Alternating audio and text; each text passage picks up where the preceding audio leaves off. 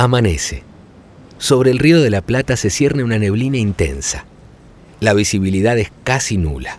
Solo se alcanzan a ver unos metros adelante. Un pequeño bote de madera avanza a un ritmo estable. El lanchero conoce el recorrido de memoria. Incontable cantidad de mañanas ha llegado hasta estas costas para vender los juncos que recoge del delta. Avanza, de todos modos lento. Cada vez que pone el remo en el agua, lo levanta con cuidado. El río ha crecido y le permite llegar adentro de la ciudad, pero el agua no es profunda. Finalmente llega a destino. El lanchero baja del bote, lo amarra a la orilla y camina por tierra firme. Ese lugar no es otro que las barrancas de Belgrano. Se detiene a contemplar el río. La niebla empezó a disiparse. El hombre no puede imaginar que muchos años después sobre esa zona en la que solo ve agua y pajonales, van a levantarse barrios, torres de oficina, un aeropuerto y hasta un estadio de fútbol. Pero todavía en ese momento solo puede ver el río. Estás escuchando Buenos Aires al aire libre, un podcast sobre los lugares creados por Carlos Taís un espacio donde la ciudad baja el volumen para que la naturaleza lo suba.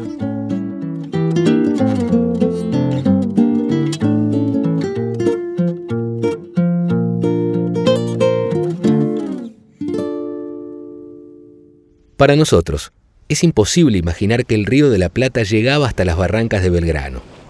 Pero cuando el río crecía, el agua podía cubrir mucho de lo que hoy conocemos, desde el barrio chino hasta la Facultad de Ciencias Exactas el horizonte se transformaba en una pampa acuática. Y aunque cueste imaginarlo, era así. Las barrancas nacieron de la erosión del río que bañaba mucho más adentro varias zonas de Buenos Aires.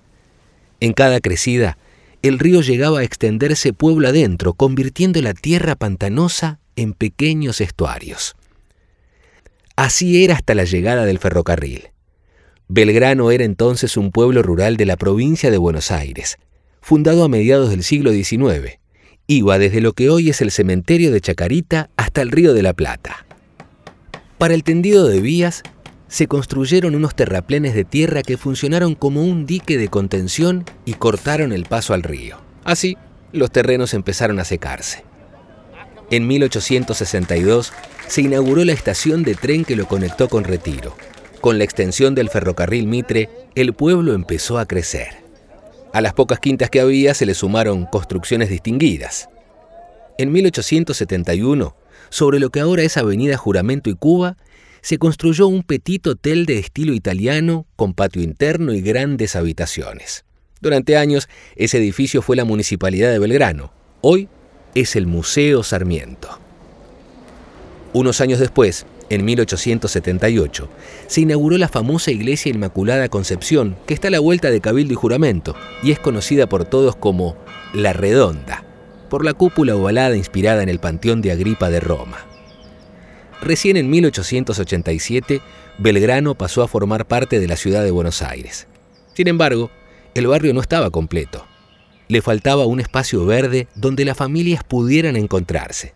Es entonces cuando entra en acción nuestro paisajista.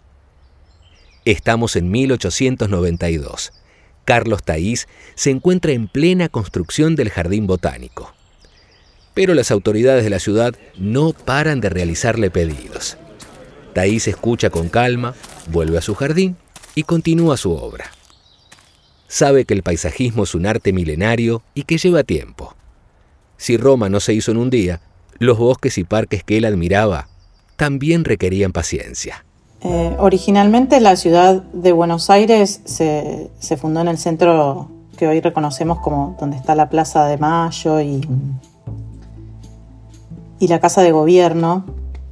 Eh, y la ciudad estaba como inundada por el río. ¿sí? Luego fuimos generando determinados bordes que en algunos lugares hoy los podemos reconocer. El desarrollo de la ciudad de Buenos Aires tuvo también que ver con esta topografía natural que presentaba. La ciudad podemos ver que se empezó a consolidar en los primeros lugares donde se reconocía el terreno más alto de la ciudad, donde el agua no estaba tan cerca. Y acá arriba fue donde empezaron a aparecer las primeras quintas y las urbanizaciones que fueron extendidas desde, este centro eh, fundacional de Buenos Aires. En las barrancas de Belgrano, eh, una de las primeras construcciones fue la Casa Quinta de Alcina, que fue casi contemporánea a, a, la fundación del pueblo, porque originalmente esto fue un pueblo y pertenecía a la provincia, fue alrededor del año 1856. Las barrancas de Belgrano, o estas, las plazas de la barranca de Belgrano, pertenecían a, esta Casa Quinta. Era el parque de la Casa Quinta, que era a su vez el límite entre la casa y, el Río de la Plata. Cuando se entregan eh, estos terrenos a, a, la ciudad, ya Carlos Taís ocupaba el puesto de director. Él, él, acá tiene como su gran oportunidad de empezar a pensar cómo iba a ser el sistema de, de plazas y parques que después fue diseñando e incorporando en, en todo el territorio. Acá nos encontramos con un territorio con pendiente y, y creemos o sabemos y verificamos que una de sus intenciones, tanto en estas barrancas como en el resto que tuvo que intervenir, fue mantener esa topografía natural y su vegetación existente. Hoy, si recorremos las tres plazas, encontramos un circuito que van uniendo una plaza con la otra. Un camino se interrumpe por una calle, pero continúa en la otra plaza y así uno puede ir recorriendo la parte alta de la barranca a través de, estos caminos. En el diseño de, estas tres plazas él va a incorporar muchos de los elementos característicos que lo representan en sus diseños. Eh, el esparcimiento, la contemplación y el recorrido fueron sus tres grandes ejes y siempre van a estar como marcados por algunos elementos. Los, los recorridos por los senderos eh, sinuosos que van a ir atravesando las barrancas, eh, el esparcimiento, en este caso, va a estar vinculado a la construcción de algunos elementos como ser una glorieta, una glorieta en donde la gente, los vecinos del barrio, habían solicitado un espacio para poder reunirse y, poder bailar el tango. Eh, va a incorporar también un, un, gran mirador de 30 metros de diámetro, con dos entradas, eh, con unas escalinatas muy, muy importantes y también muy románticas, en donde podemos ver que el diseño de sus, de sus barandas son unas balaustradas y aquí también podemos verificar la incorporación de, los elementos de iluminación para marcar y acentuar el acceso a este gran mirador hacia el río.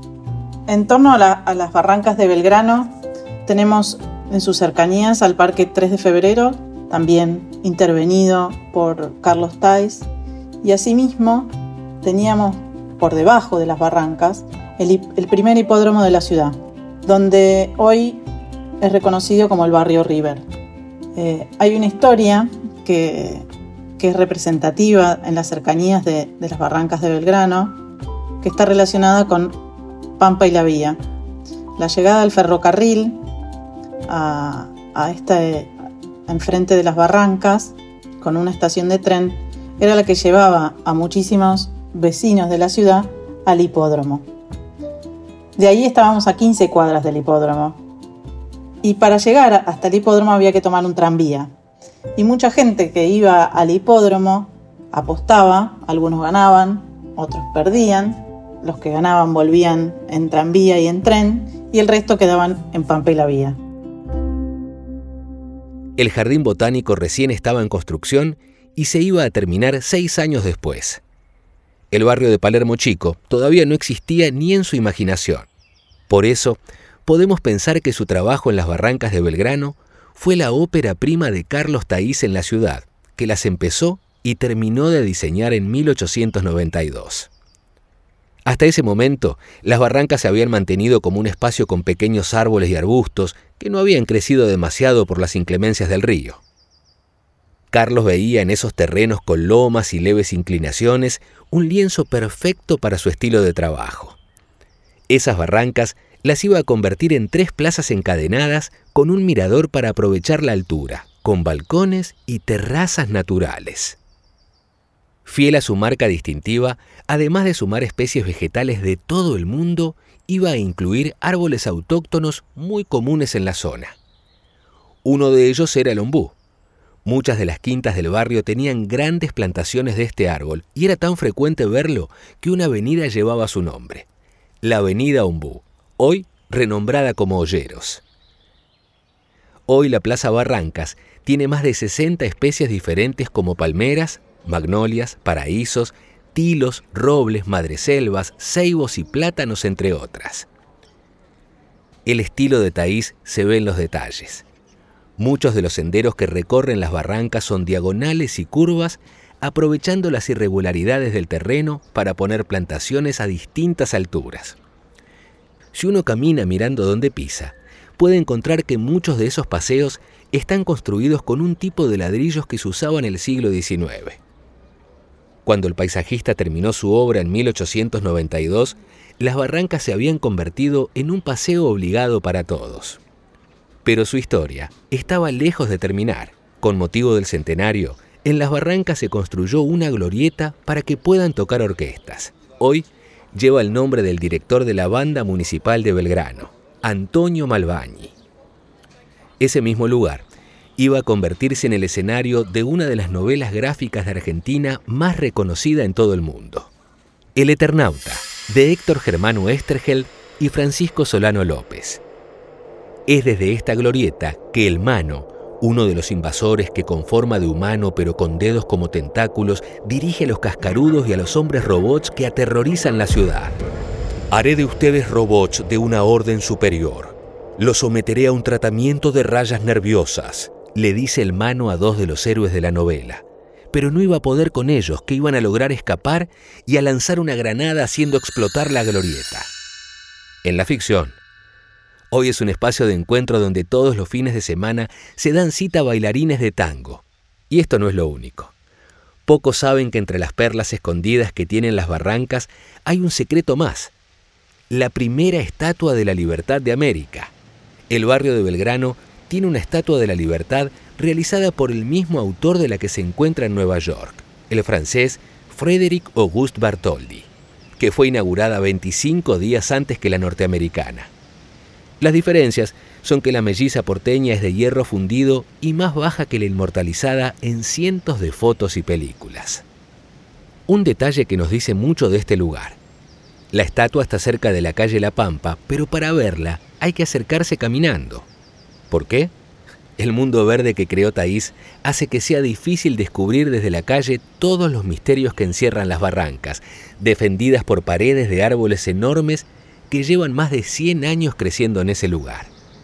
Desde la copa de muchos de ellos puede verse el barrio, los cambios que el tiempo trajo y lejos, a casi 2.000 metros el río, que aguarda en silencio la posibilidad de despedirse de las barrancas que ayudó a crear.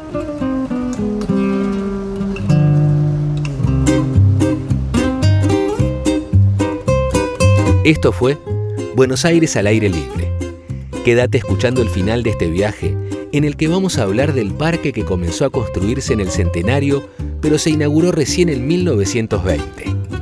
Un lugar donde mucho tiempo antes era tierra de pastizales y pulperías.